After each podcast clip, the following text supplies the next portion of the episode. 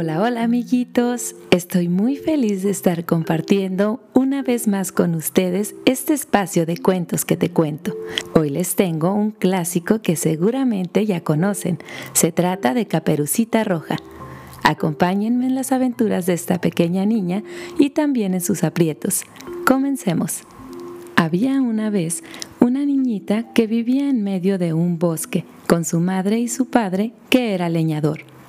Todos la llamaban Caperucita Roja porque usaba una capa roja con una tibia caperuza. Un día decidió visitar a su abuela, que vivía en el bosque a cierta distancia de su casa. Así que tomó una canasta con un pastel que su madre había horneado y se puso en camino. Lo último que su madre le dijo fue, Caperucita, no te salgas del camino y no hables con desconocidos pero me temo que Caperucita realmente no le estaba prestando atención, porque cuando vio unas hermosas flores azules que crecían bajo un árbol, se salió del sendero y comenzó a formar un ramillete para regalárselo a su abuela. Poco a poco se alejó más y más del sendero, sin darse cuenta, internándose cada vez más entre los árboles. De pronto, ya no estaba sola Frente a ella se encontraba un enorme lobo. Caperucita no había visto nunca a un lobo, de modo que no sabía que los lobos no son del tipo de animales que uno quiere como amigos. Buenos días, niñita, le dijo el lobo con una falsa sonrisa. ¿Cómo te llamas y a dónde vas? Me llamo Caperucita Roja y voy a visitar a mi abuelita y a llevarle un pastel para que se lo coma, respondió la niña. El lobo estaba encantado. No solo se comería a la niña, sino que también podría comerse a la abuela y de postre un pastel. ¿Y dónde vive tu abuelita pequeña? le preguntó el lobo, haciendo un gran esfuerzo por sonreír amablemente a pesar de sus temibles dientes.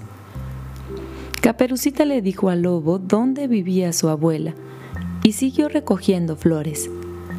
El lobo se fue entre los árboles y pronto llegó a la cabaña de la abuela. Llamó a la puerta y dijo con voz fingida, Hola abuelita, soy Caperucita Roja, te traje un pastel, ¿me dejas pasar? Tan pronto como la puerta se abrió, el lobo saltó y se comió a la abuela de un solo bocado. Se puso un camisón, una gorra de dormir y un chal y se metió a la cama de la abuela. Pronto oyó llegar a Caperucita Roja y trató de sonreírle otra vez. Hola abuelita, dijo Caperucita Roja. Te traje pastel y estas florecitas y se acercó al lado de la cama. Ay, abuelita, ¿qué ojos tan grandes tienes? Son para verte mejor, le respondió el lobo. Ay, abuelita, ¿qué nariz tan grande tienes? Es para olerte mejor, gruñó el lobo. Caperucita Roja no pudo evitar notar los enormes dientes del lobo. Ay, abuelita, ¿qué dientes tan grandes tienes? Son para comerte mejor, dijo el lobo, y se tragó a Caperucita Roja de un solo bocado. Luego se comió el pastel que estaba en la canasta y al terminar, ya bien lleno, se quedó dormido roncando.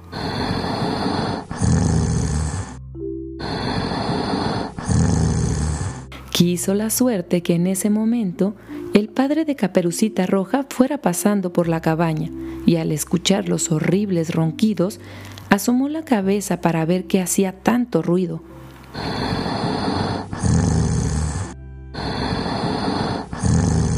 Al ver al lobo, se dio cuenta de lo que había pasado y le abrió la panza con su hacha. De inmediato salió Caperucita Roja del interior del lobo. Tras ella salió la abuela, que luego le cosió la panza al lobo y le dijo que en el futuro tenía que cuidar más sus modales.